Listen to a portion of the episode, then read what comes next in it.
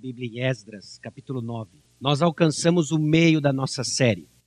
Se você está aqui nos visitando pela primeira vez, nós estamos caminhando numa série expositiva nos livros de Esdras e Neemias. E encontramos então o meio da série. Os capítulos 9 e 10 do livro de Esdras compõem, na nossa divisão, a metade da exposição deste conjunto, que há muito tempo atrás era considerado um livro apenas. Esdras e Neemias. Temos visto a temática na história do povo de Israel do recomeço de uma nação após o exílio. Essa nação que foi criada, ah, baseada nas promessas do Senhor, na aliança que o Senhor faz com o povo de Israel, ah, em razão da sua desobediência, ela é exilada e depois de alguns anos no exílio, ela retorna a Jerusalém. Temos visto as oportunidades de um povo exilado em novos recomeços. Vimos a reconstrução do templo, não tão glorioso quanto o templo de Salomão, mas a reconstrução de um templo. E temos visto a reaplicação da lei de Moisés para o povo de Deus. O povo vai desfrutar da presença de Deus por meio da obediência à lei do Senhor. Okay? É o que nós temos visto até agora. E quando nós olhamos para esse novo templo, a nova lei, nós vimos oportunidades em tempos difíceis, de que elas são construídas com base na fidelidade de Deus. Nós temos esperança ao olharmos para a fidelidade de Deus. Meus irmãos, em dias difíceis, seja na sua jornada individual, seja na nossa peregrinação coletiva, seja simplesmente o fato de vivemos dias difíceis porque os homens são difíceis, nossa esperança é construída na fidelidade de Deus.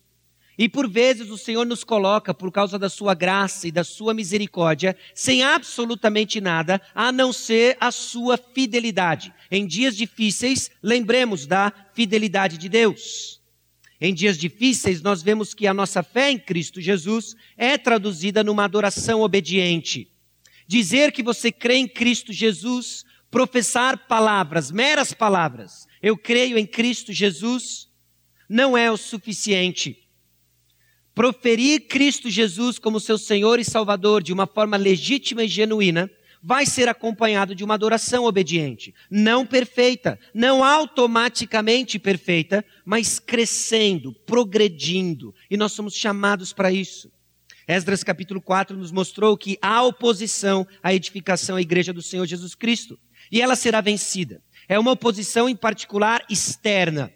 Hoje nós vamos ver o que, que significa os desafios internos.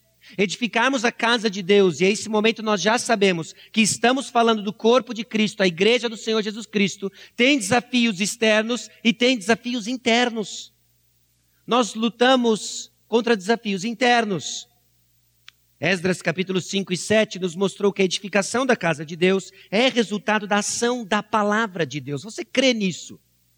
Você crê que Deus estabeleceu um meio pelo qual a sua vontade é conhecida e que de uma forma sobrenatural, independente do que você sente, independente do que você pensa, independente da sensação que você tem, o Senhor edifica a sua igreja por meio da palavra. Você crê nisso?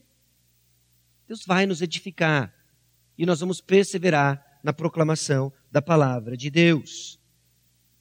Esdras capítulo 8, então, nos traz que a boa mão do Senhor edifica a sua igreja, movendo o povo, inclusive, à confissão de pecados, a arrependimento. É o Senhor trabalhando na vida do seu povo. A boa mão do Senhor na condução da igreja, a boa mão do Senhor confrontando o pecado, a boa mão do Senhor em ouvir nossas súplicas e a boa mão do Senhor nos protegendo. E diante de tudo isso, meus irmãos, é importante nós darmos alguns passos para trás e vemos quem de fato é o herói, quem de fato é a nossa atenção. Hebreus capítulo 3, versículos 3 a 6 diz o seguinte: Jesus, todavia, tem sido considerado digno de tanto maior glória do que Moisés. Quanto maior honra do que a casa tem aquele que a estabeleceu. Pois toda casa é estabelecida por alguém mas aquele que estabeleceu todas as coisas é Deus. E Moisés era fiel em toda a casa de Deus, como servo para testemunho das coisas que haviam de ser anunciadas.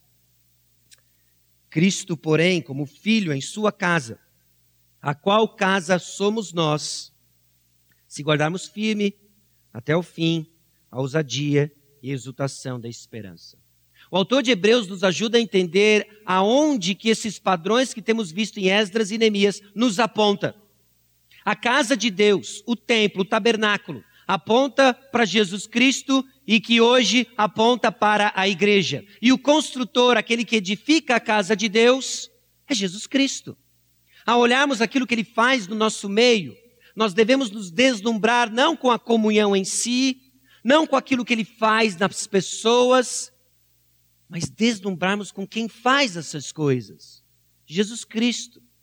Ele é a nossa mensagem. Jesus Cristo é maior que a casa, ele é melhor. Então nós estamos seguros e crescendo enquanto Jesus for o foco. Ele é maior, ele é melhor. Esdras capítulos 9 e 10. E na nossa leitura eu vou pedir para que você preste atenção em quatro grandes divisões, em que Esdras faz o reconhecimento do pecado. Esdras, a partir do versículo 5, no capítulo 9, ele faz uma oração de confissão. No início do capítulo 10, nós vemos a esperança do arrependimento invadindo a nação. E nos versículos 6 a 44, um processo de disciplina e restauração. Esdras vai trazer reconhecimento de pecado, uma oração de confissão. O capítulo 9 foca então na liderança do povo de Israel. E a partir do capítulo 10 isso se expande então ao povo de Israel. Esperança do arrependimento e um processo de disciplina e restauração. Esdras, capítulo 9, diz assim a palavra de Deus. Acabadas, pois, essas coisas, vieram ter comido, comigo os príncipes, dizendo: O povo de Israel e os sacerdotes e os levitas não se separaram dos povos de outras terras com as suas abominações, isto é, dos cananeus, dos heteus, dos ferezeus, dos jebuseus, dos amonitas, dos moabitas, dos egípcios e dos amorreus. Pois tomaram das suas filhas para si e para seus filhos, e assim se misturou a linhagem santa com os povos dessas terras. E até os príncipes e magistrados foram os primeiros nessa transgressão. Ouvindo eu tal coisa, rasguei as minhas vestes e o meu manto, e arranquei os cabelos da cabeça e da barba e me assentei atônito. Então se juntaram a mim todos os que tremiam das palavras do Deus de Israel, por causa da transgressão dos, dos do cativeiro Porém, eu permanecia sentado, atônito, até o sacrifício da tarde. Na hora do sacrifício da tarde, levantei-me da minha humilhação, com as vestes e o manto já rasgados, me pus de joelhos, estendi as mãos para o Senhor, meu Deus, e disse: Meu Deus, estou confuso e envergonhado para levantar a ti a face, meu Deus porque as nossas iniquidades se multiplicaram sobre a nossa cabeça e a nossa culpa cresceu até os céus. Desde os dias de nossos pais até hoje, estamos em grande culpa e por causa das nossas iniquidades fomos entregues. Nós, os nossos reis, os nossos sacerdotes, nas mãos dos reis de outras terras e sujeitos à espada, ao cativeiro, ao roubo e à ignomínia, como hoje se vê. Agora, por breve momento, se nos manifestou a graça da parte do Senhor nosso Deus, para nos deixar alguns que escapem e para dar-nos estabilidade no seu santo lugar, para nos alumiar os olhos, ó Deus nosso, e para nos dar um pouco de vida na nossa servidão. Porque nossos servos, porém, na nossa servidão, não nos desamparou nosso Deus. Antes estendeu sobre nós a sua misericórdia, e achamos favor perante os reis da Pérsia, para nos reviver, para levantar a casa do nosso Deus, para restaurar as suas ruínas e para, nos, e para que nos desse um muro de segurança em Judá e em Jerusalém. Agora, ó nosso Deus, que diremos depois disto?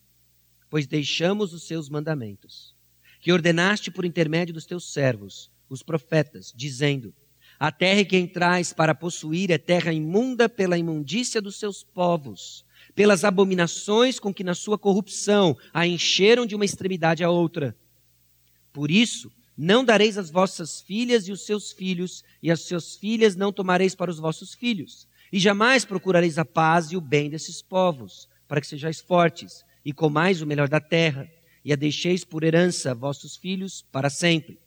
Depois de tudo isso que nos tem sucedido, por causa das nossas más obras e da nossa grande culpa, e vendo ainda que tu, ó nosso Deus, nos tem castigado, menos do que merecem as nossas iniquidades, e ainda nos deste esse restante que escapou. Tornaremos a violar os teus mandamentos e apartar-nos com os povos dessas abominações? Não te dignarias tu, assim contra nós, até de todos nos consumirem, até não haver restante nem alguém nem escapasse, que escapasse? Ah, Senhor Deus de Israel, justo és, pois somos os restantes que escaparam, como hoje se vê. Eis que estamos diante de ti na nossa culpa, porque ninguém há que possa estar na tua presença por causa disto. Enquanto Esdras orava e fazia confissão, chorando, prostrado diante da casa de Deus, ajuntou-se a ele de Israel muito grande congregação de homens, de mulheres e de crianças, pois o povo chorava com grande choro. Então Secanias, filho de Jeiel, um dos filhos de Elão, tomou a palavra e disse a Esdras: Nós temos transgredido contra o nosso Deus, casando com mulheres estrangeiras, dos povos de outras terras, mas no tocante a isto, ainda há esperança para Israel. Agora, pois, façamos aliança com o nosso Deus, de que despediremos todas as mulheres e os seus filhos, segundo o conselho do Senhor e dos que tremem ao mandato do nosso Deus, e faça-se segundo a lei. Levanta-te, pois esta coisa é de tua incumbência, e nós seremos contigo, ser forte e age. Então, Esdras se levantou e ajuramentou os principais sacerdotes, os levitas e todo Israel de que fariam segundo esta palavra. E eles juraram. Esdras se retirou de diante da casa de Deus e entrou na câmara de Joanã, filho de Eliasibe, e lá não comeu pão, nem bebeu água, porque pranteava por causa da transgressão dos que tinham voltado do exílio. Fez-se passar pregão por Judá e Jerusalém a todos os que vieram do exílio, que deviam ajuntar-se em Jerusalém. E que se alguém em três dias não viesse, segundo o conselho dos príncipes e dos anciãos, todos os seus bens seriam totalmente destruídos, e ele mesmo separado da congregação dos que voltaram do exílio. Então, todos os homens de Judá e Benjamim, em três dias, se ajuntaram em Jerusalém, no dia 20 do mês nono. Todo o povo se assentou na praça da casa de Deus, tremendo por causa dessa coisa e por causa das, e da, e por causa das grandes chuvas. Então se levantou Esdras, o sacerdote, e lhes disse: Vós transgredistes, casando-vos com mulheres estrangeiras, aumentando a culpa de Israel. Agora, pois, fazei confissão ao Senhor, Deus de vossos pais, e fazei o que é do seu agrado. Separai-vos dos povos e de outras terras e das mulheres estrangeiras. Respondeu toda a congregação e disse em altas vozes: Assim seja, segundo as tuas palavras, assim nos convém fazer. Porém, o povo é muito e sendo tem tempo de grandes chuvas, não podemos estar aqui de fora, senão é isto obra de um ou dois dias, de um dia ou dois, pois somos muitos os que transgredimos nesta coisa. Ora, que os nossos príncipes decidam por toda a congregação e que venham a eles em tempos determinados todos os que em nossas cidades casaram com mulheres estrangeiras. E com estes os anciãos de cada cidade e os seus juízes até que desviemos de nós o brasume da ira do nosso Deus por esta coisa. No entanto, Jonatas, filho de Azael, e Jazeias, filho de Tikvá, se opuseram a esta coisa. E Mesulão e Sabetai, levita, os apoiaram. Assim o fizeram os que voltaram do exílio. Então Esdras, o sacerdote, elegeu nominalmente os homens da cabeças de famílias, segundo a casa de seus pais, que se assentaram no dia primeiro do décimo mês para inquirir nesta coisa. E concluíram no dia primeiro do primeiro mês a respeito de todos os homens que casaram com mulheres estrangeiras.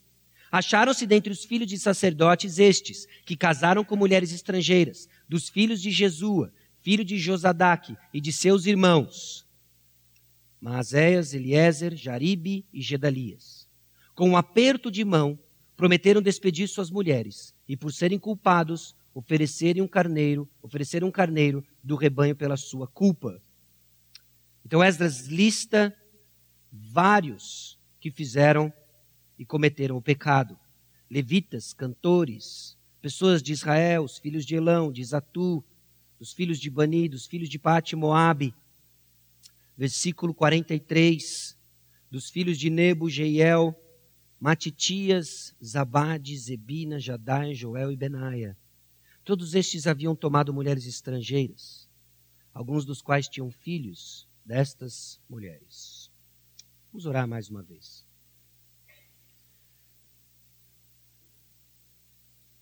Senhor, dá-nos uma visão apurada, correta, da tua santidade. Dá-nos uma visão, então, ó Deus, da tua misericórdia, da tua graça sobre nós. Construi nós, ó Deus, o temor do Senhor, traduzido, ó Deus, no estilo de vida em constante arrependimento. Que não seja, ó Deus, o nosso estilo de vida a banalização, ó Deus, da tua palavra mas a seriedade, ó Deus, vindo do temor do Senhor. Promovido, ó Deus, pela tua graça, a obediência em nosso meio, porque o Senhor é santo. Somos gratos porque do exílio o Senhor nos tirou, e gratos porque na tua casa contemplamos a tua santidade. E que assim seja, para a glória do Senhor e para o nosso bem. Em nome de Jesus. Amém. Irmãos, o arrependimento é o único remédio para a igreja que está ficando igual ao mundo. O arrependimento é o único remédio para a igreja que está ficando igual ao mundo. A força da igreja, meus irmãos, não está na sua semelhança com o mundo. Por vezes nós somos tentados a crer que o poder da nossa comunicação e o poder do evangelho está em sermos iguais ao mundo. O que Esdras capítulos 9 e 10 nos desafia e nos instrui é que a força da igreja não está na sua semelhança com o mundo, está na sua diferença do mundo. Se nós vamos cumprir a missão dada pelo Senhor Jesus Cristo de fazer discípulos, de ser a luz do mundo, vai ser na tarefa de mostrar a diferença do mundo e a semelhança a Jesus Cristo. O que causa um impacto no mundo que carece de salvação não é a nossa semelhança com o mundo, mas a nossa diferença dele. É a nossa semelhança com Cristo Jesus. E quando nos vemos e nos deparamos com o veneno dentro da igreja de nos tornarmos semelhantes ao mundo e não a Jesus Cristo, o remédio proposto pela palavra de Deus é o arrependimento. Há esperança em arrependermos do nosso pecado, de crescermos à semelhança do mundo e diferente de Jesus Cristo. Nós fomos libertos do exílio, do exílio do pecado e chamados para a presença do Senhor para crescermos à imagem do nosso Salvador, Jesus Cristo. O arrependimento é o único remédio para a igreja que está ficando igual ao mundo, reconhecendo então que nós estamos perdendo nossa identidade. Esdras capítulo 9, versículos 1 a 4 nos desafia a entender em que momento que nós estamos perdendo a identidade de cristão e nos tornando semelhantes ao mundo? Este é um tema recorrente, presente na história do povo de Israel e presente para nós hoje. E que o Espírito Santo abra os nossos olhos para entendermos em que momento, em que estágio nós temos ficado mais parecidos com o mundo e menos parecidos com Cristo. Talvez na nossa letargia, na nossa demora em responder ao Evangelho, no nosso senso de urgência desajustado, na busca por conforto na terra em detrimento da urgência do nosso chamado. E qual é o nosso chamado? Fazer discípulos. Nós edificamos a casa de Deus fazendo discípulos. O tijolo não é, é, de barro, o tijolo não é de concreto, o tijolo é vivo, são pessoas, são discípulos. Nós somos chamados a edificar a casa de Deus. Essa é a sua prioridade. Ou será que lentamente temos, temos adotado as prioridades do mundo, como vimos logo em Esdras, profetizado por Zacarias, Ageu, um povo confortável nos seus próprios propósitos, esquecido da sua missão. Qual é o seu propósito? Você está perdendo a sua identidade quando deixa de viver para o propósito que Deus lhe chamou. Esdras nos ensina que confissão de pecado diante de quem Deus é, é o remédio para a igreja hoje. Nós banalizamos a santidade de Deus. Somos tão parecidos com o mundo que deixamos de ver a santidade de Deus. A postura de Esdra nos exorta. quando somos confrontados com a reação de Esdras diante da percepção do seu pecado, diante de quem Deus é, nós simplesmente nos vemos, ah, é assim mesmo. A carne é fraca. E deixamos de ver a santidade de Deus. Senhor, abra os nossos olhos. Nós precisamos ver quem o Senhor é. E ver quem o Senhor é irá revelar quem nós somos. E ver quem nós somos irá nutrir um saudável desespero pela nossa alma, que nos leva a correr para a cruz do Calvário, onde encontramos o refúgio que tanto precisamos. Esdras também nos ensina que a esperança de restauração tem um custo. Talvez seja essa a razão pela qual nós somos tão devagar em responder ao chamado do Evangelho. Por quê? Porque ele tem um custo. Sempre teve e terá. O que Deus tem te chamado o que Deus tem te chamado para abrir mão, para desfrutar da sua presença. Será o seu conforto? Será o seu pecado de estimação? Será que é o seu orgulho? Será que é abrir mão de estar certo? Eu não sei, é diferente para cada um de nós, mas ao mesmo tempo comum a todos nós. Nós queremos ser Deus. Esdras nos mostra então que a disciplina purifica a nossa identidade. Sabedor da nossa condição de pecado, e Deus Santo, comprometido em glorificar o seu próprio nome, o Senhor então nos purifica num processo de disciplina amorosa para crescermos em santidade e recobrarmos nossa identidade. Reconhecimento da perda de identidade. Esdras capítulo 9, versículos 1 e 2, traz para nós um reconhecimento de conformidade. Meus irmãos, se nós vamos crescer como igreja do Senhor Jesus Cristo, cumprindo o propósito que Ele nos deu de fazer discípulos, nós somos chamados a reconhecer em que momento nos tornamos conforme o mundo e não conforme Cristo Jesus. O versículo 1, acabadas, pois, essas coisas, nos faz lembrar do capítulo 8. Esdras já estava em Jerusalém por quatro meses e meio quando ele soube do problema. Esdras estava em Jerusalém há quatro meses e meio, e então veio a ele a informação de que alguns e não poucos, e de que alguns e não insignificantes do povo de Israel estavam casando com mulheres estrangeiras. Não só casando com mulheres estrangeiras, mas mulheres estrangeiras não arrependidas do seu culto pagão. Eles estavam cometendo o mesmo pecado que os levou ao exílio o mesmo pecado, o mesmo mal que eles tanto lutaram no livro de Juízes. Eles estavam mais uma vez num processo de cananização, de mundanização. O problema, no capítulo 9, versículo 1, o povo de Israel, os sacerdotes e os levitas, não se separaram dos povos de outras terras com as suas abominações. Lembre, Esdras não é a primeira leva que voltou a Jerusalém. Quando Esdras chega em Jerusalém, alguns israelitas já estavam lá há alguns anos, liderado por Zorobabel. E o que eles estavam fazendo nesses anos em Jerusalém? Adorando ao Senhor com exclusividade? Não, eles estavam caindo no pecado dos seus antepassados. Eles estavam cometendo o mesmo pecado. Eles estavam se conformando com o mundo. Eles estavam se conformando com as regiões ao seu redor. Eles estavam se misturando com aqueles que Deus disse para eles não se misturarem. Esse era um problema então de santificação, não era meramente um problema conjugal, mas era um problema de santificação e um problema que se estendeu até a liderança religiosa de Israel. Esdras 9:2 então nos aponta para a violação clara de Êxodo 34, versículos 11 a 16, eu vou ler para os irmãos. Êxodo 34, versículos 11 a 16. O contexto de Êxodo capítulo 34 é muito semelhante aos padrões que nós vemos em Esdras. Tanto que alguns teólogos, alguns comentaristas sugerem, inclusive, que em Esdras nós temos a descrição de um novo Êxodo. Aquilo que acontece no Êxodo, no livro de Êxodo, em que Deus tira o seu povo do Egito, liderado por um libertador Moisés, que ele purifica o seu povo, que ele entrega a lei, que ele edifica uma casa de habitação, tabernáculo, se repete em Esdras. Que ele tira o povo do exílio, liderado por um libertador, ele entrega a sua lei, purifica o seu povo, e ele vai habitar na casa de Deus para abençoar o seu povo. Deus é um Deus de padrões. Deus comunica com o seu povo, Deus se revela por meio de padrões, nos ajudando a entender a riqueza que nós temos em Cristo Jesus.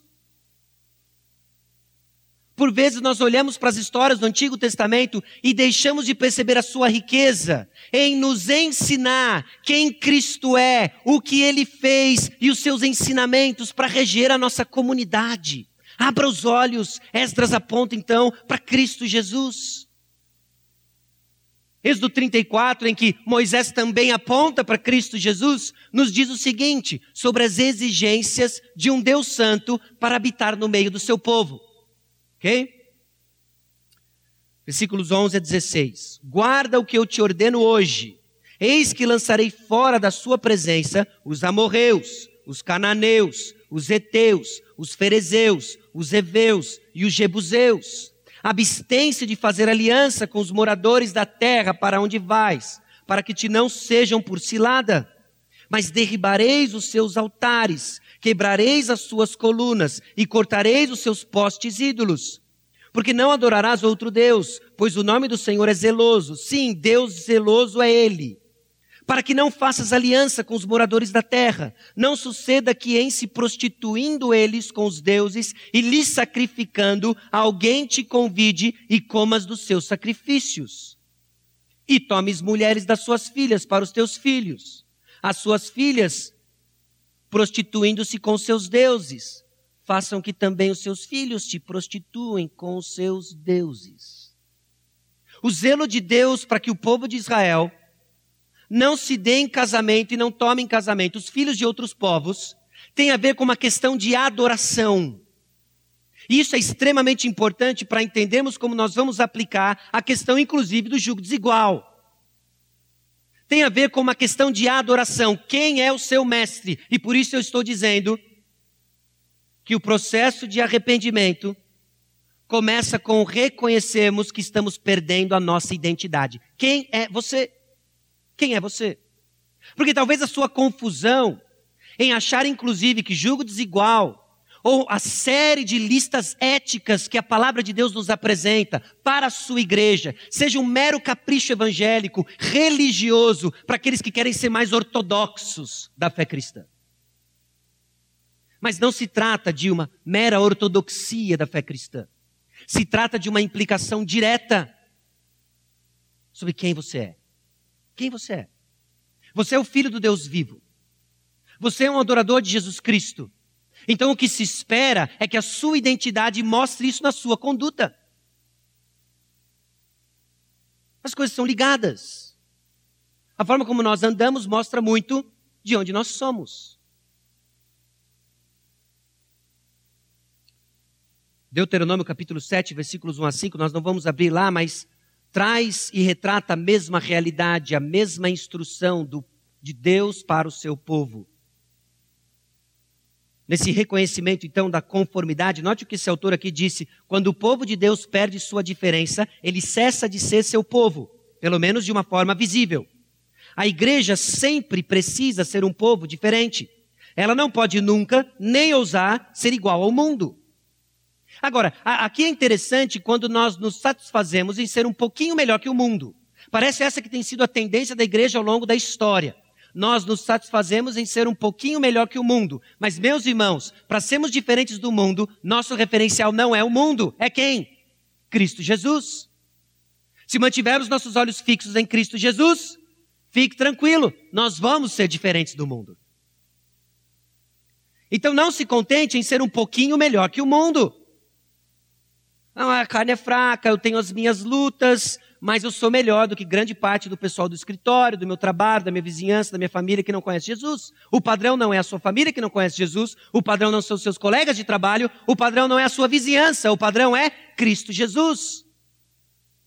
Então, quando nós olhamos para Cristo Jesus, o padrão de humanidade, o segundo Adão, o homem perfeito, não temos outra opção. Se não pedimos para que o Senhor sonde o nosso coração e revela onde nós estamos conformados com o mundo e não com o Senhor.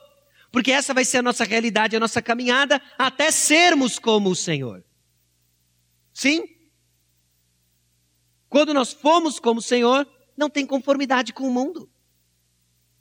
Mas enquanto nós aguardamos ser como Ele, cabe a nós o reconhecimento constante da conformidade com o mundo. E aqui tem um processo misericordioso de como Deus trabalha isso. Talvez você ainda se lembre, uma memória vívida da sua conversão. Bum! Drasticamente, Deus mudou uma porção de coisas na sua vida. Foi uma mudança de 180 graus. Você estava indo numa direção, Deus lhe chamou, em arrependimento e fé, você volta para um lado, em direção a Cristo Jesus. Amém, glória a Deus. E na sua caminhada você foi descobrindo uma porção de coisas que não tinham nada a ver com Jesus, mas com seu antigo estilo de vida. E Deus, na sua graça, abre os nossos olhos, meus irmãos, mostrando quão conforme nós somos a este mundo, como que nós pensamos errado sobre as coisas, como que nós precisamos constantemente do lavar purificador da palavra de Deus. Nós pensamos errado sobre quem nós somos, nós pensamos errado sobre relacionamentos, nós pensamos errado sobre o nosso trabalho, nós pensamos errado sobre a igreja, nós pensamos errado sobre problemas, nós pensamos errado sobre uma porção de coisas. Mas são os olhos fixos em Cristo Jesus que nos dá uma esperança viva e que nos mantém numa trajetória de crescimento e uma esperança que custa, mas sem a qual você não pode viver. Olhe para o Senhor Jesus Cristo. Diante dessa conformidade com o mundo ao seu redor, Esdras faz um segundo reconhecimento importante sobre a sua identidade. É um reconhecimento da calamidade que é isso. Nos falta isso, meus irmãos. E estou aqui usando a primeira pessoa do plural. Nos falta isso. Porque ao lermos a postura de Esdras, diante do reconhecimento de que eles estão se conformando com o mundo, eu me pergunto quando foi a última vez que nós experimentamos isso. Eu me pergunto quando foi a última vez que eu fui tomado de tamanha tristeza. Presta atenção na reação de Esdras.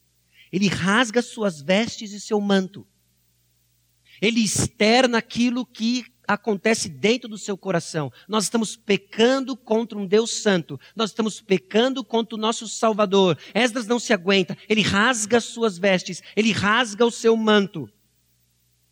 A dor é tão intensa que ele externa isso. Nós temos um pouco disso. Por vezes, nós externamos uma dor interna mediante uma dor externa. Ok? É, é comum que muitas pessoas reajam com dores internas através de, inclusive, se auto-infligindo uma dor externa. Esdras, então, está tão rasgado por dentro que ele arranca seus cabelos e a sua barba. E a sua barba.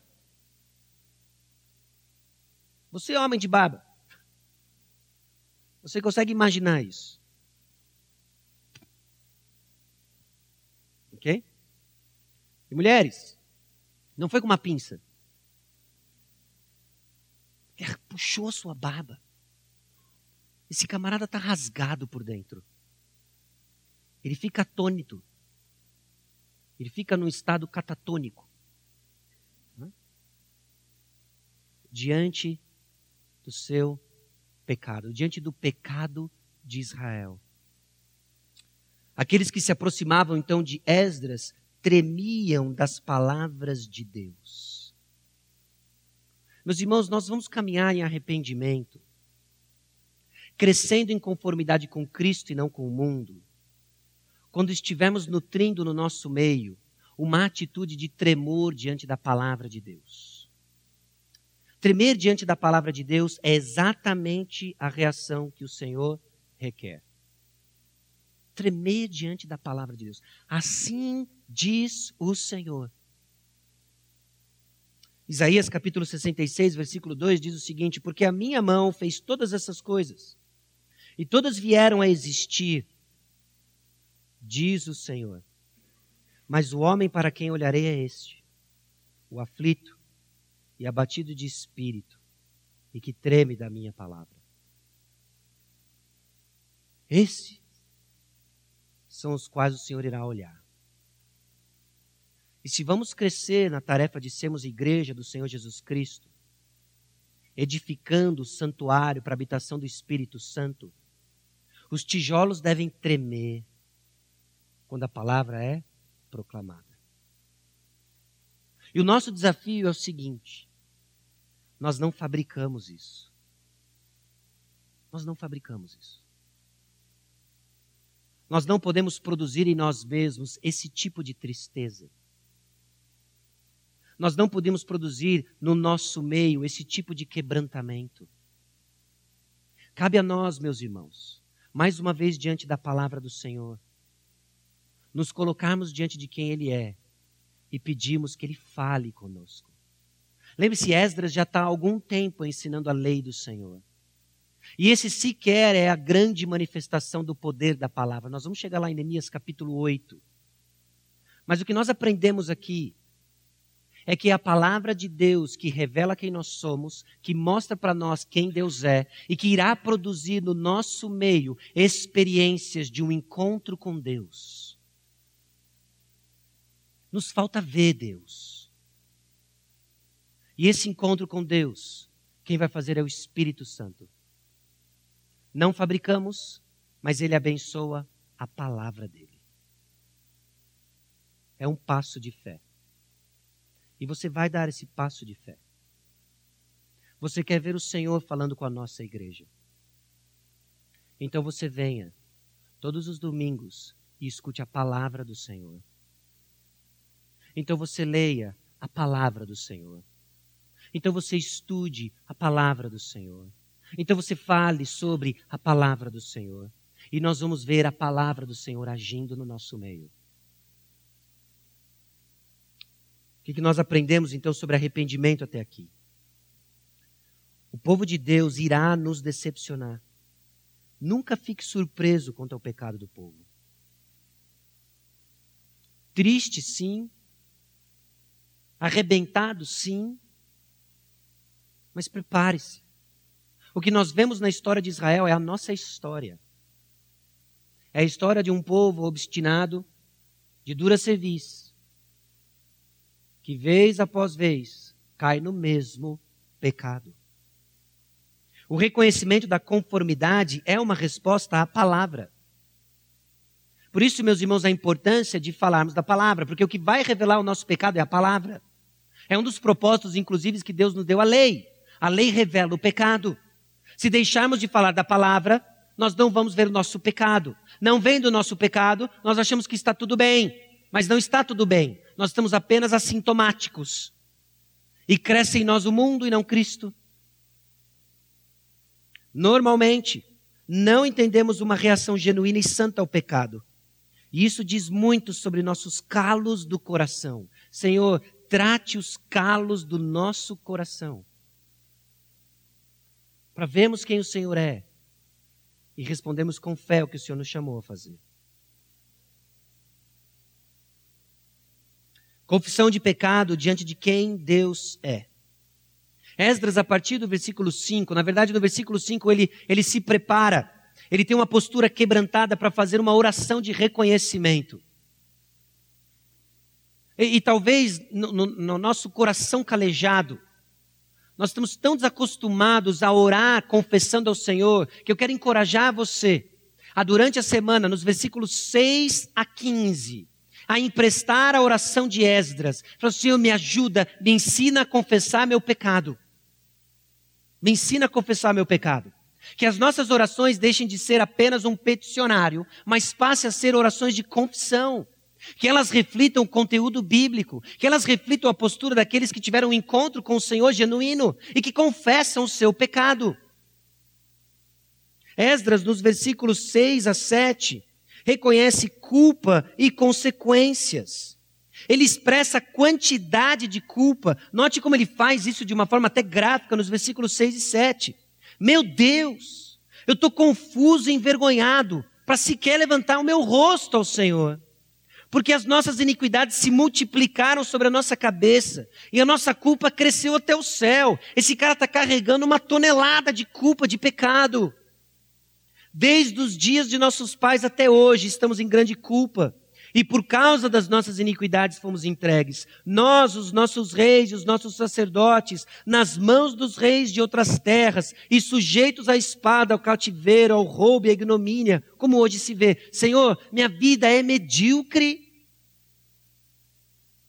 A minha vida cristã ela é seca, ela é árida. Eu sou um limão evangélico. E sou um limão evangélico porque eu carrego muita culpa e há muito tempo. A culpa do meu pecado chega até o céu. Senhor, tem misericórdia. Porque olha o que eu tenho colhido. Não tem nada de vida abundante. Tem apenas desespero, tristeza, reclamação. É assim que eu estou, Senhor. Mas Esdras não fica ali. Porque uma, uma oração genuína de confissão não é uma, uma penitência, como se isso fosse levar você para o Senhor. Uma, uma oração de confissão que entende a profundidade do seu pecado vai encontrar a majestade da graça de Deus. A graça de Deus que ele também descreve com precisão. Note, esse camarada conhece o Senhor.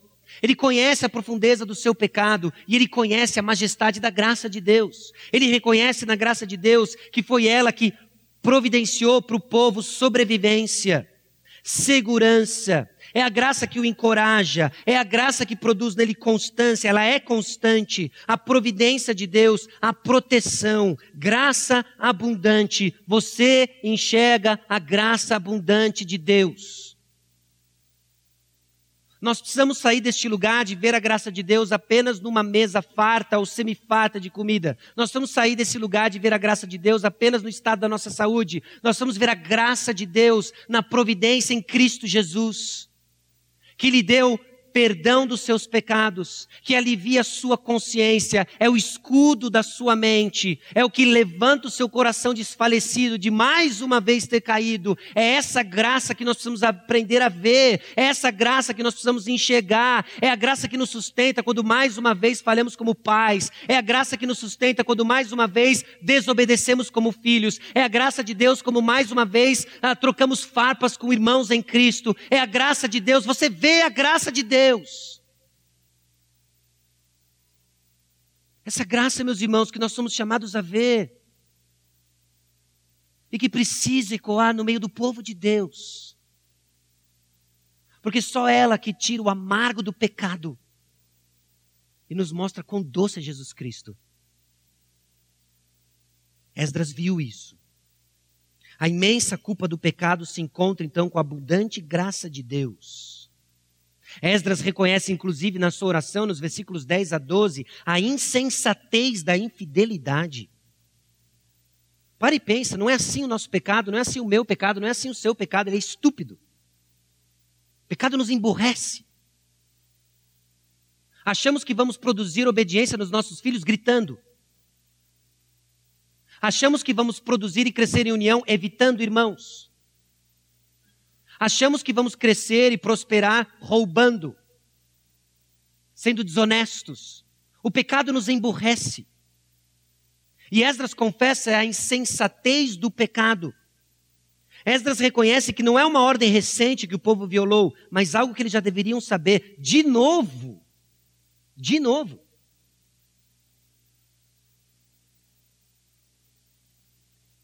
Esdras então teme Talvez o povo foi longe demais. Talvez nós chegamos num ponto sem retorno. Meus irmãos, tem um ponto sem retorno. A Bíblia nos alerta do ponto sem retorno. E quando é o ponto sem retorno? Eu não sei. Mas a Bíblia nos fala de um ponto sem retorno. A Bíblia nos fala daqueles que são constantemente repreendidos, mas endurecem a cerviz, vão ser quebrantados sem que tenha cura. A Bíblia nos fala disso. A Bíblia nos exorta em Hebreus sobre a importância de sermos sensíveis à palavra e não endurecemos o nosso coração. É o Espírito Santo quem produz tudo isso no nosso meio. E de uma forma que nós não compreendemos por completo, nós somos chamados a ouvir a palavra. Escute a palavra. E não endureça o seu coração. Esdras tem medo de ter ido longe demais. Versículos 13 e 14. Depois de tudo que nos tem sucedido por causa das nossas más obras e da nossa grande culpa, e vendo ainda que tu, ó nosso Deus, nos tem castigado menos do que merecem as nossas iniquidades, e ainda nos deste esse restante que escapou, tornaremos a violar os teus mandamentos e a aparentar-nos com os povos dessas abominações? Não te dignarias tu, assim contra nós, até de todos nos consumires, até não haver restante nem alguém que escapasse? Esdras então está nas mãos do Senhor. Nós fomos longe demais. E a única coisa que nos escapa agora, que vai nos levar a escapar da ira do Senhor, é a misericórdia do Senhor. Esdras reconhece que em meio à calamidade, para e pense, alguém vindo do exílio, e ele diz: O Senhor nos deu menos do que merecíamos. Você tem essa noção? Talvez você está aí achando que está comendo o pão que o diabo amassou. Você vive uma vida que não é justa contra você. Deixa eu dizer para você o que é justo para você. O que é justo para você é eternidade no inferno. O que é justo para mim é eternidade no inferno. Em Cristo Jesus, nós estamos no lucro, na abundante graça do Senhor, nós estamos no lucro. Veja a graça do Senhor que apesar de tudo que nós sofremos, e não minimizamos o que nós sofremos, quando colocamos na perspectiva da eternidade, meus irmãos, nós estamos no lucro. E Deus tem sido misericordioso conosco, porque diante da nossa cerviz endurecida, já era para Ele ter mandado dois, três, quatro, cinco raios e nos consumido aqui. Mas Ele não fez. E sabe por que Ele não fez? Porque a ira dele Ele já derramou. E não foi aqui, foi na cruz de Jesus. Para que eu e você tivéssemos mais uma vez a oportunidade de ouvir da graça e da misericórdia dele, o ponto de retorno ainda não, o ponto sem retorno ainda não chegou. Por quê? Porque nós estamos ouvindo mais uma vez a palavra dele. Então não importa onde você esteja, não importa quão largado você esteja, não importa quão distante você esteja, não é o ponto sem retorno ainda. Por quê? Porque mais uma vez a palavra do Senhor nos encontrou. E nós vamos ouvir a palavra do Senhor. O problema que Esdras posta para nós no versículo 15 é que o Senhor é justo. Nós somos culpados. E agora, estamos nas mãos da misericórdia do Senhor. Temas importantes que surgem no versículo 15. Eis que estamos diante de ti na nossa culpa, porque ninguém há que possa estar na tua presença por causa disto. Olha que problema. Deus traz o seu povo do exílio. Deus providencia tudo para a reconstrução da casa. Deus traz levitas, Deus traz a lei, Deus levanta homens que estão proclamando a lei. Mas tem um problema. O povo está em pecado. Como pode um Deus santo habitar num povo de pecado? Como pode um Deus santo habitar no meio de um povo em pecado, sem que esse povo não seja consumido pela santidade de Deus? Este é o problema que Esdras posta para nós. Este é o problema que Moisés teve que lidar em Êxodo capítulo 32, 33, 34. Quando o povo de Israel, depois de ter dito que iria obedecer ao Senhor, faz para si mesmo um bezerro de ouro. Deus então está prestes a fulminar o povo. Moisés surge como intercessor do povo. E a pergunta continua: como pode um Deus santo habitar no meio de um povo pecador? Como pode Deus nos visitar com a sua presença abençoadora? Nós que já estamos com o nosso coração exposto com o nosso pecado. Como pode? Meus irmãos, essa não é uma pergunta exclusiva de Esdras nem de Moisés. Essa é a pergunta de todo o Antigo Testamento. Como pode? Como pode um Deus santo habitar no meio do seu povo? A resposta veio em Belém. A resposta veio que ele veio até nós. A resposta é que ele assumiu o nosso pecado. A resposta é que Ele hoje trafega no nosso meio, não nos nossos méritos, mas porque em Cristo é e o que Ele fez por nós.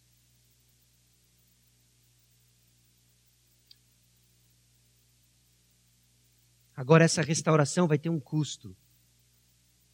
A atitude de Esdras influencia muitos. Ele orava, chorava, pranteava.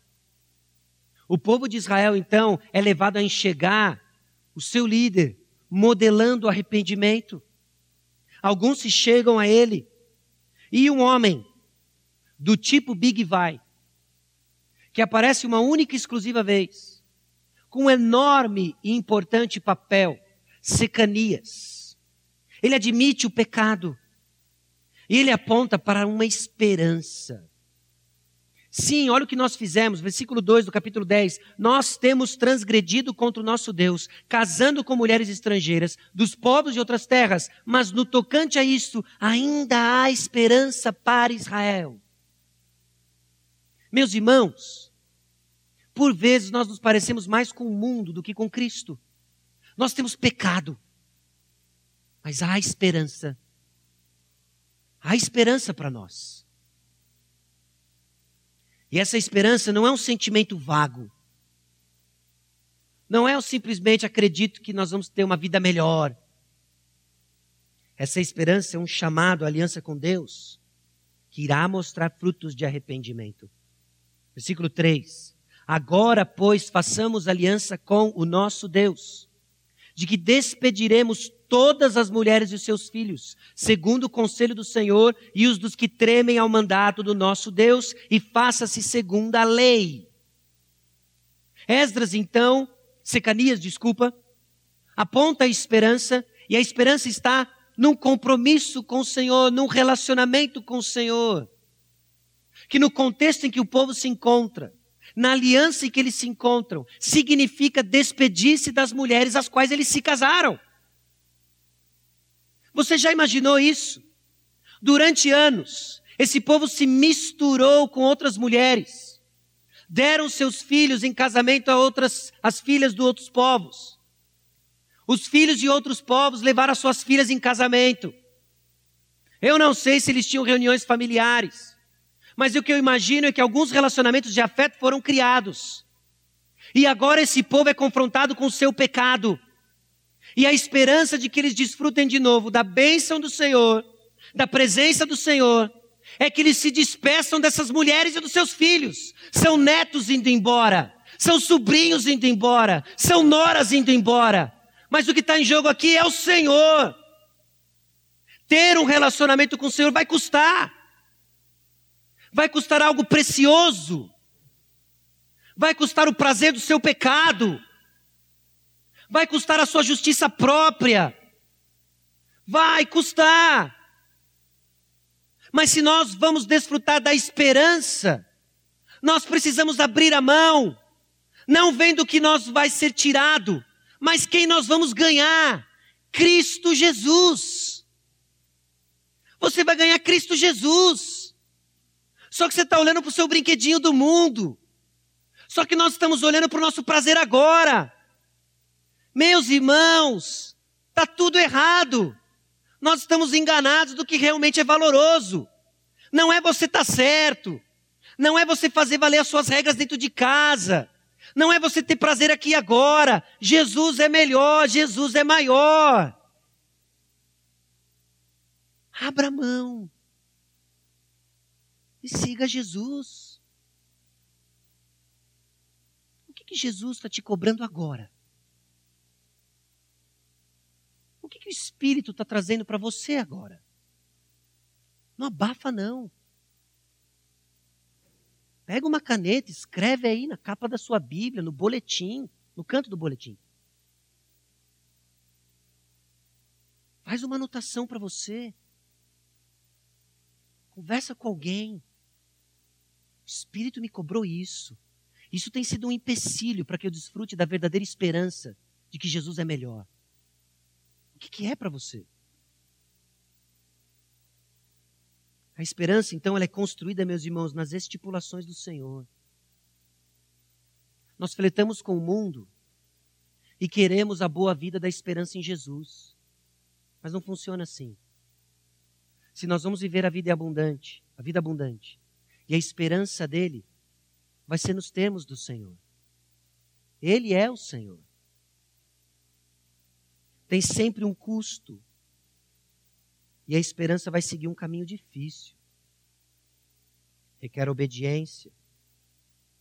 E graças a Deus, versículo 4. Levanta-te, pois essa coisa é de tua incumbência, e nós seremos contigo. Ser forte e age. Cabia a Esdras, na sua posição de liderança, de levar e conduzir o povo ao arrependimento, e conduzir esse processo de disciplina e restauração, de despedir todas essas mulheres e seus filhos para fora de Israel. Você já imaginou a tarefa de Esdras? E aí Secanias, junto com outros homens, diz o seguinte para Esdras: Esdras, nós estamos juntos. Nós estamos juntos. Você percebe o valor da nossa comunhão? De que alguns vão pagar um preço alto para seguir Cristo Jesus e vai precisar do amparo de irmãos que vão colocar o seu braço ao redor dos ombros e dizer: meu irmão, Jesus é melhor do que a sua pornografia. Meu irmão, Jesus é melhor do que os seus negócios ilícitos. Meu irmão, Jesus é melhor do que os seus sonhos não realizados. Meu irmão, Jesus é melhor do que a sua justiça pessoal não satisfeita. Jesus é melhor. Nós precisamos desse suporte uns dos outros. Secania surge então, como quase um anjo do Senhor, apoiando Esdras nessa tarefa. Nós precisamos disso. E a nossa esperança tem um suporte coletivo. Graças a Deus. Nós estamos juntos. Isso aqui não é um prédio de um tijolo só. É um prédio. E essa disciplina, então, purifica a identidade. Com um compromisso público. Versículo 5 descreve para nós um compromisso público. Esdras levanta os principais sacerdotes, os levitas de todos reais, todo Israel, de que fariam segundo esta palavra. Nós temos medo de compromisso público. Mas Jesus, seguir a Jesus não é uma aposta individual. Seguir a Jesus é um compromisso público.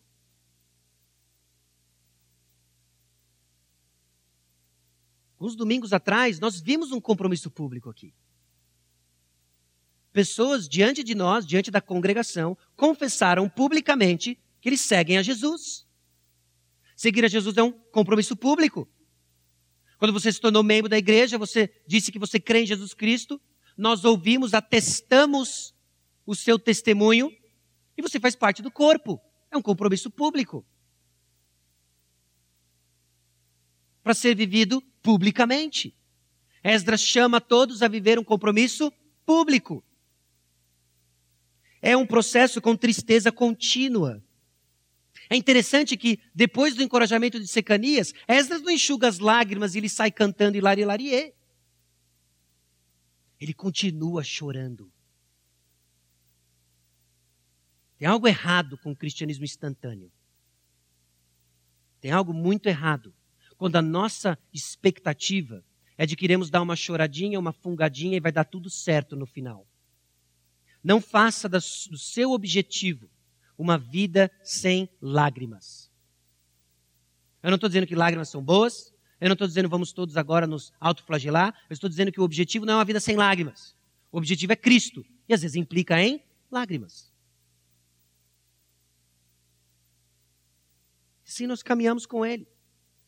Ele acontece, essa disciplina, onde o pecado aconteceu publicamente. Havia uma disposição na Assembleia, descrita nos versículos 7 a 15, de tratar o pecado. De tratar o pecado. Às vezes você fica meio constrangido, ah, ou, ou às vezes nós nos sentimos constrangidos quando temos que trazer um assunto pertinente à nossa família, referente à disciplina. Isso é trazido público. Meus irmãos, se você fica constrangido, se você se sente meio desconfortável, você se sente certo. Ok? Extremamente desconfortável. É muito ruim. Nós estamos falando de pessoas que nós amamos, que fizeram parte do nosso convívio, mas que viraram as costas para Cristo. Mas são assuntos tratados publicamente. Porque o nosso compromisso com Cristo é público. Obviamente que nem todos os casos se tornam públicos. Porque ganhamos irmãos no processo. E glória a Deus por isso. Mas não enxergue isso como desamor, muito pelo contrário. Enxergue isso com a nossa tentativa de caminhar na santidade do Senhor. Enxergue isso na nossa tentativa de buscar irmãos em amor. Para um dia nos regozijarmos de ver irmãos voltando para Cristo. Não simplesmente para um clube, mas para Cristo. Não simplesmente para uma associação, mas para Cristo.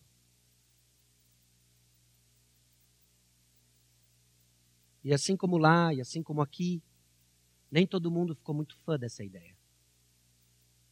Versículo 15. No entanto, Jonatas, filho de Azael, e Jazeias, filho de Tikvá, se opuseram a esta coisa. E Mesulão e Sabetai, levita, os apoiaram.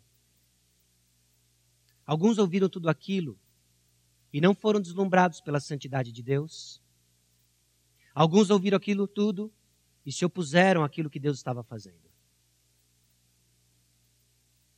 Meus irmãos, no processo de edificação da nossa igreja, há perigos internos. Quando deixamos de ouvir a palavra do Senhor e estamos nos opondo ao que diz o Senhor. Assim diz o Senhor. E nós somos contra. E nós somos contra. Mesulão é mencionado, inclusive, na lista, no versículo 29, como um daqueles que estavam casados com mulheres pagãs. Talvez a sua afeição pelo mundo, pelas coisas que estavam no mundo, era tão grande que ele está se opondo à vontade do Senhor. A luz veio e as trevas a rejeitaram, porque eles amavam as suas obras. A rejeição, meus irmãos, à palavra do Senhor, está intimamente ligada a onde está o nosso tesouro. Onde está? Onde está o tesouro de Mesulão? Onde está o tesouro de Sabetai? Não está com o Senhor. Porque ele se opõe à palavra do Senhor. Essa disciplina foi um processo trabalhoso. Foram três meses de trabalho para apurar todos os envolvidos. Para olhar naquelas listas, naquelas árvores, genealógicas que eles tinham, de identificar quem estava casado com mulheres pagãs, recrutá-los, confrontá-los e persuadi-los a despedirem essas mulheres, para que o povo de Israel fosse protegido.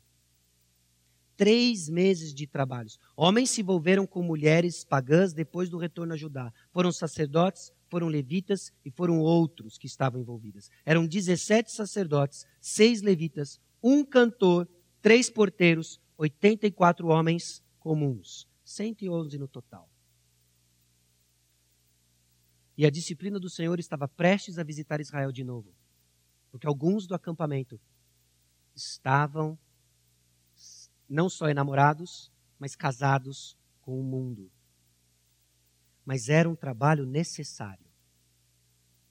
Desde o início do livro de Esdras, no capítulo 4, versículo 2, quando Zorobabel e a liderança colocaram para correr aqueles que queriam participar do culto ao Senhor, mas tinham no seu coração a intenção de mesclar e ser sincretista com o culto do Senhor, Zorobabel pôs para correr, agora a coisa vem de uma forma sutil.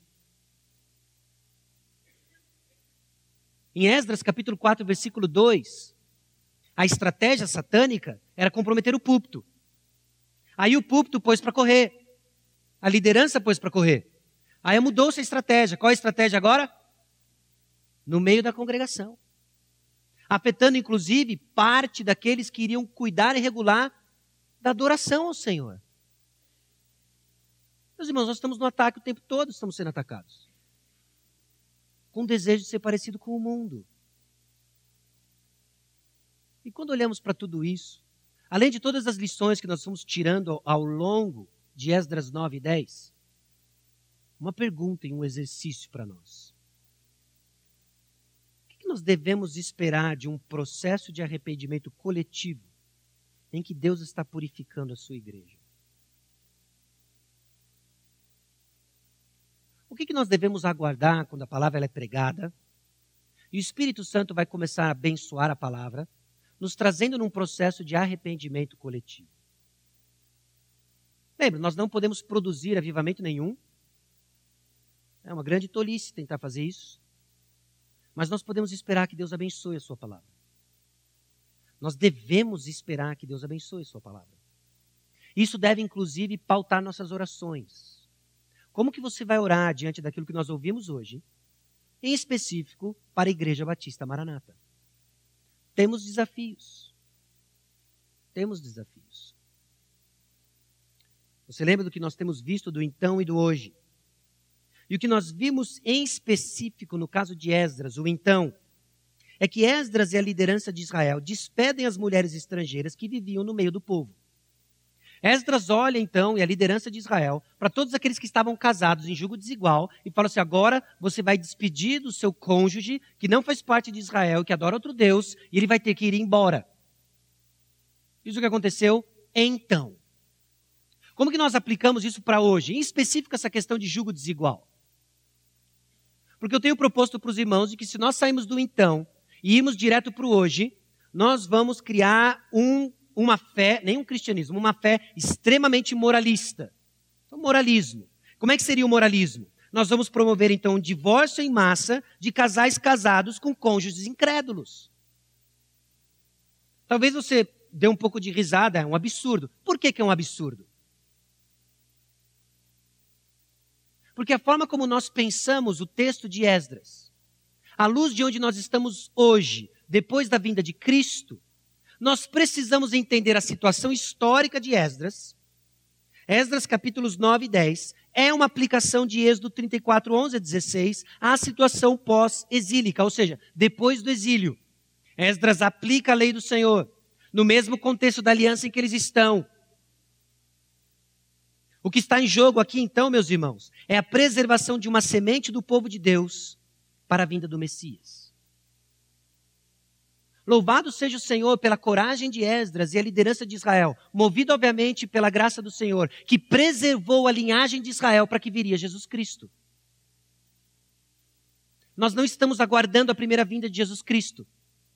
Jesus Cristo já veio. Amém? Ele veio. Isso muda então a forma de nós olharmos Esdras, capítulos 9 e 10.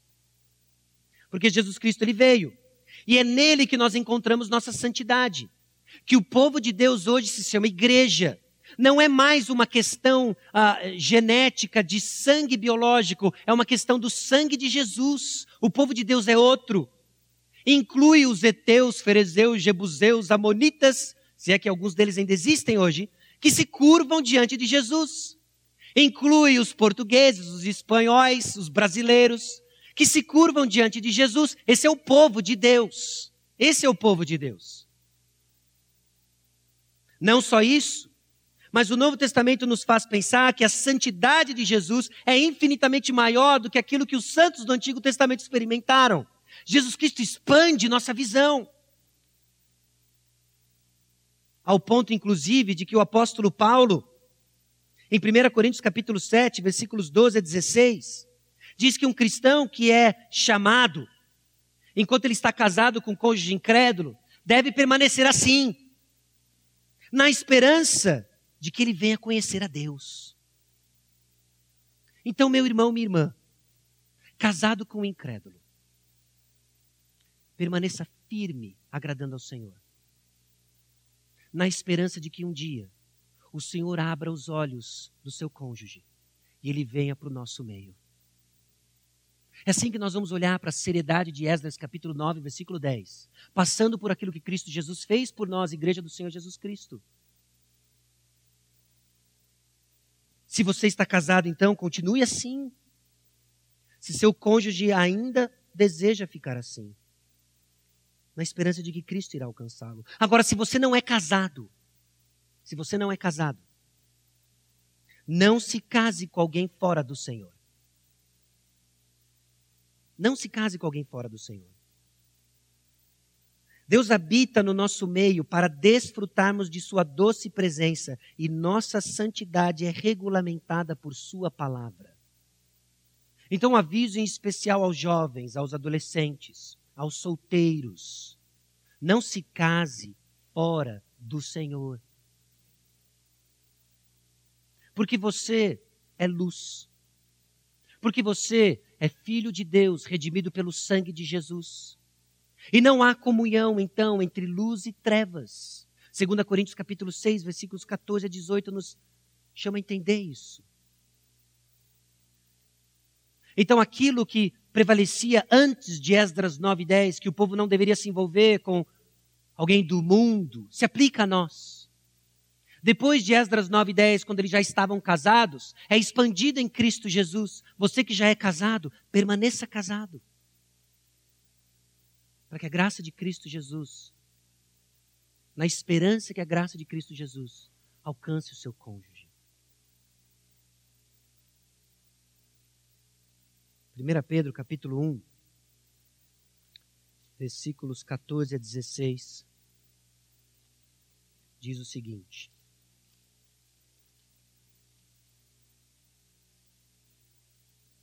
Como filhos da obediência, não vos amoldeis às paixões que tinhas anteriormente na vossa ignorância. Pelo contrário, segundo é santo aquele que vos chamou, tornai-vos santos também vós mesmos em todo o vosso procedimento. Porque escrito está: sede santos, porque eu sou santo. Então, solteiro, jovem, adolescente, você é santo. Você é santo. Porque Deus é santo. Porque Deus é santo unidos em Cristo Jesus, não flerte com o mundo. Não flerte com o mundo. Pais de jovens e adolescentes, persuada os seus filhos. Buscar o Senhor. Ore pela vida dos seus filhos. E para todos nós, Deus nos chamou para ser santos. Vamos reconhecer o quanto temos conformes ao mundo a calamidade de ser parecido com o mundo. Entender que a nossa esperança está em Cristo Jesus, que sempre teve um custo e o que, que Ele chamou você hoje a abrir mão. Entenda que essa disciplina nos restaura, nos purifica e dá a nós nossa identidade. Nós somos filhos de Deus, lavados pelo sangue de Jesus, para vivermos parecidos com Jesus. O arrependimento é o único remédio para a igreja que está ficando igual ao mundo. Vamos orar. Senhor nosso Deus e Pai, tenha misericórdia de nós. Aquilo que ouvimos é bem maior do que onde nós estamos. Mas Cristo Jesus é abundante sobre nós. Transforma-nos, Senhor. E eu peço que a cada dia a Igreja Batista Maranata cresça no reconhecimento, a conformidade com o mundo. Cresça, Deus, na percepção da tua santidade e no desejo, ó Deus, de abrir mão daquilo que nos segura, de desfrutar da esperança em Cristo Jesus. Em especial, Deus, eu clamo para os adolescentes, jovens da nossa igreja, os solteiros, que eles busquem um casamento no Senhor. Que eles busquem, ó Deus, pessoas que amam o Senhor, que juntos irão seguir ao Senhor. Que após nós venha uma geração, ó Deus, de homens e mulheres que vão amar Jesus e conhecer Jesus.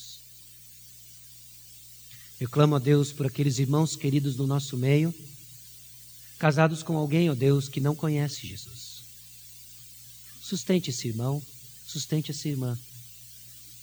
E nós pedimos, ó Deus, que de uma forma soberana, a palavra que por, por, talvez já tenha sido semeada nesses corações desses cônjuges, germine com força, ó Deus, que traga vida e que eles venham desfrutar, ó Deus, da vida abundante conosco, enquanto nós aprendemos mais de Jesus. Gratos a Deus pela esperança que temos nele, em Jesus. E de que é teu Santo Espírito quem faz a obra apesar de nós. Que nós oramos no nome de Jesus. Amém.